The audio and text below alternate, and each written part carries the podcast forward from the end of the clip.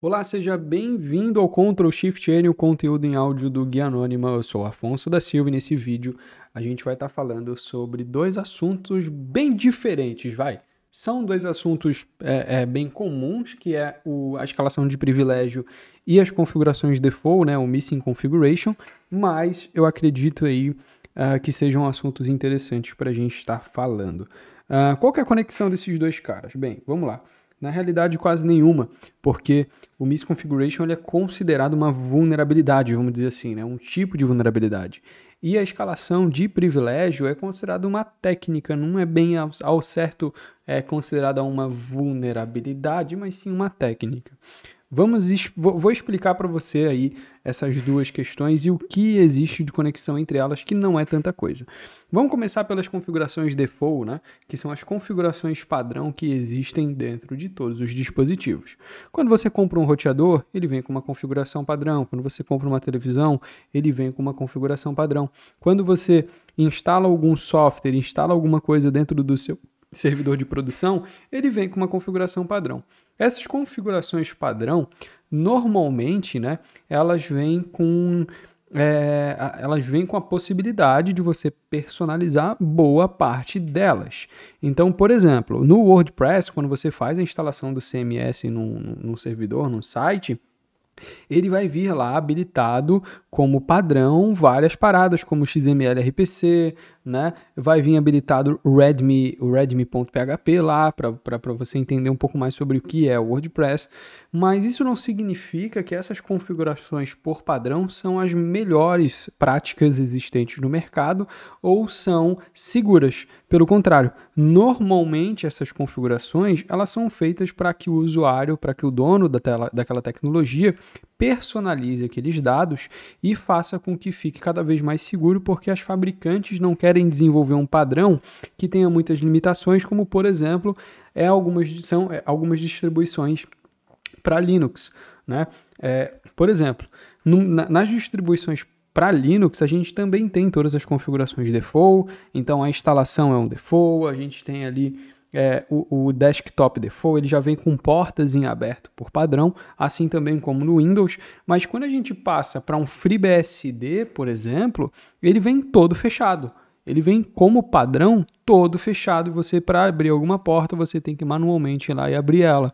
Ele não vem com coisas em aberto e você tem que fechar, pelo contrário, ele vem com tudo fechado e você tem que ir abrindo né, essas configurações, o que é, no, no quesito segurança, mais indicado mas no quesito usabilidade, facilidade de uso e tudo mais, mais complicado, né? Então, essas configurações default, elas existem em todos os tipos de tecnologia e elas servem principalmente para ajudar o usuário que está aderindo àquela tecnologia a conseguir desenvolver-se dentro dela, né? Mas normalmente elas vêm com falhas de segurança ou com possibilidades ali de invasão. Então, é, nesse quesito, além delas serem por elas serem né, padrão, o que pode acontecer é uma grande massa né, de ataque em cima dessas tecnologias. Né? Quando você instala, por exemplo, um Apache no servidor, ou, né, um Apache para fazer um servidor web, ou um Nginx, eles possuem é, configurações default e essas configurações são cotidianamente é, pesquisadas e atacadas porque a maior parte dos ataques são direcionados a essas configurações padrão por pelo pessoal saber que a galera não muda, a galera não configura, o pessoal não troca e tudo mais, como por exemplo no WordPress, o barra wp-login, né, que é algo padrão do WordPress, ou a, os locates, né, os diretórios dentro do WordPress, que são padrão também, né, é, WP uploads, uh, o, o WP Images e assim por diante. Então essas paradas elas são cotidianamente atacadas pelo pessoal não trocar essas configurações e às vezes apenas trocando essas configurações já faz com que o sistema ele fique mais seguro. Essas configurações default normalmente elas estão ligadas a, uma, a um tipo de vulnerabilidade que se chama missing configuration ou misconfiguration, que é quando o usuário ele esquece dessas, desses default e acaba deixando brechas de segurança que poderiam ser facilmente corrigidas com uma configuração. Por isso que, que se chama missing configuration, né? ou seja, falta de configuração. E isso gera problemas bem graves para as plataformas e gera falhas de segurança que podem ser exploradas, levando a uma invasão ao servidor. E quando a gente tem uma configuração default que leva a uma RCE, que leva a um acesso via é, shell reverse, por exemplo, é, reverse shell, por exemplo, no, no servidor e o atacante ele tem acesso àquela infraestrutura, ele tem acesso àquele sistema operacional, normalmente o que ele vai fazer de primeira é fazer a manutenção do acesso dele para que ele continue tendo acesso àquele servidor, independentemente se, por exemplo, o IP dele mudar, ou se a internet dele cair, ou se alguém bloquear ele de lá, ele consiga voltar para aquele servidor com facilidade. Então a manutenção uh, do acesso dele é, é é um dos, do, do, dos principais objetivos na hora que você consegue acessar um servidor desse.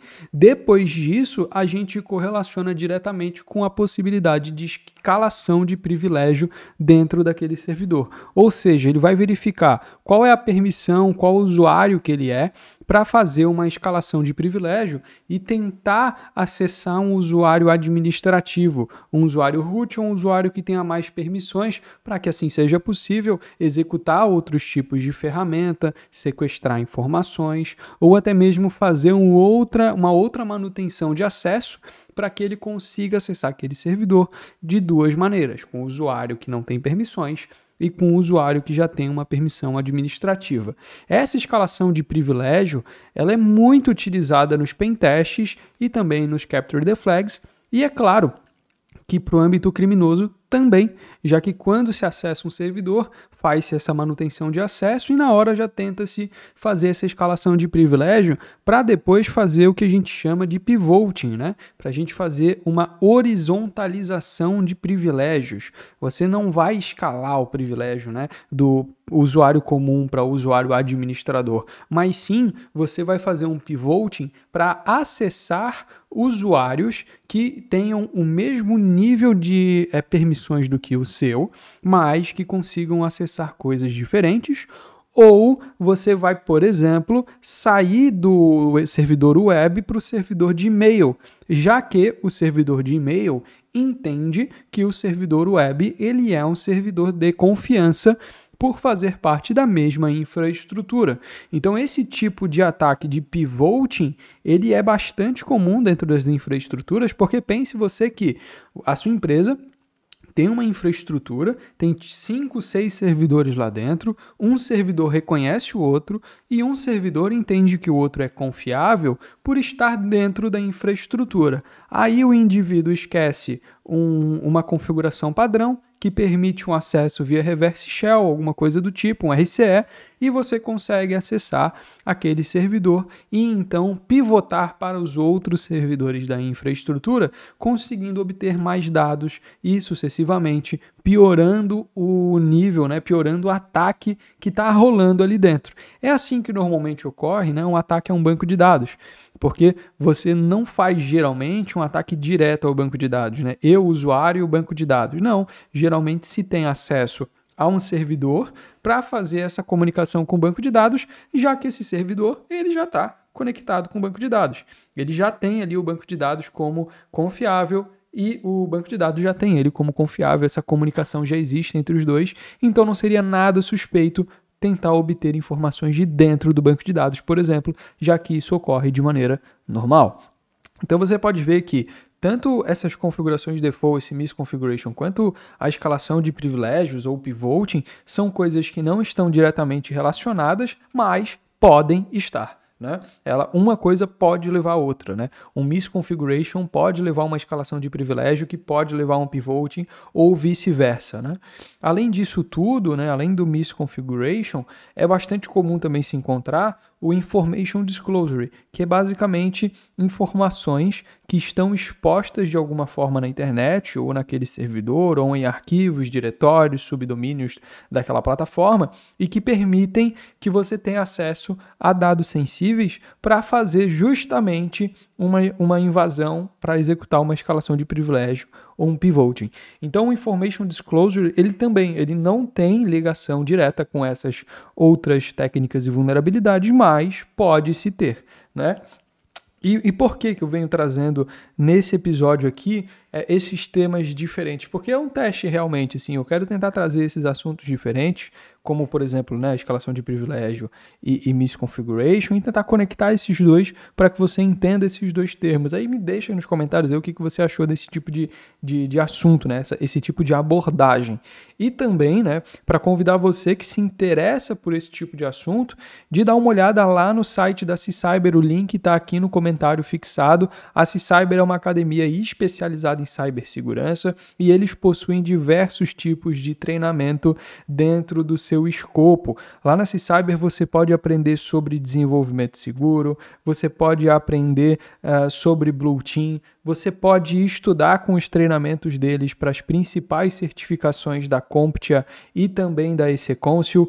Então, dá uma olhadinha lá no site da C-Cyber, conheça um pouquinho mais sobre essa academia e lembrando que a C-Cyber, né, ela tem treinamentos extremamente práticos, inclusive em vários desses treinamentos você tem acesso a uma tecnologia de simulação de ataques, né? Então, você vai ser colocado num cenário ultra realista, simulado, e você vai ter que defender aquela infraestrutura de ataques cibernéticos a todo momento, utilizando ali das tecnologias virtualizadas que a C-Cyber te entrega. Então você vai ter que mexer no Firewall, no IDS, no IPS, no roteador de borda e assim por diante para aprender de fato, com a mão na massa, a fazer uma defesa a uma infraestrutura corporativa que pode ser atacada tanto por meio de uma configura tanto por meio de um misconfiguration, como também por meio de um information disclosure que pode levar a uma escalação de privilégios ou a um pivoting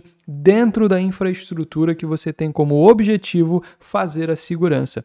Então dá uma olhada aqui no comentário fixado, o link para acessar a página da C-Cyber está ali, e é claro que eu também te convido a seguir a C-Cyber nas redes sociais, lá no Instagram é, e também no YouTube, porque eles criam conteúdos gratuitos também nessas plataformas para que você consiga entender melhor a metodologia que eles entregam. Inclusive tem participação do Guia Anônima lá no YouTube da C-Cyber, beleza? Então é isso, não se esqueça aí de deixar o like, se inscrever aqui no Guia Anônima e compartilhar esse episódio no seu grupo de estudo. Se você está ouvindo a gente no Spotify, Google Podcast, Apple Podcast, Segue a gente aqui no YouTube ou lá no YouTube, porque no YouTube a gente cria mais conteúdo do que o Ctrl Shift N. Beleza? Valeu e até mais.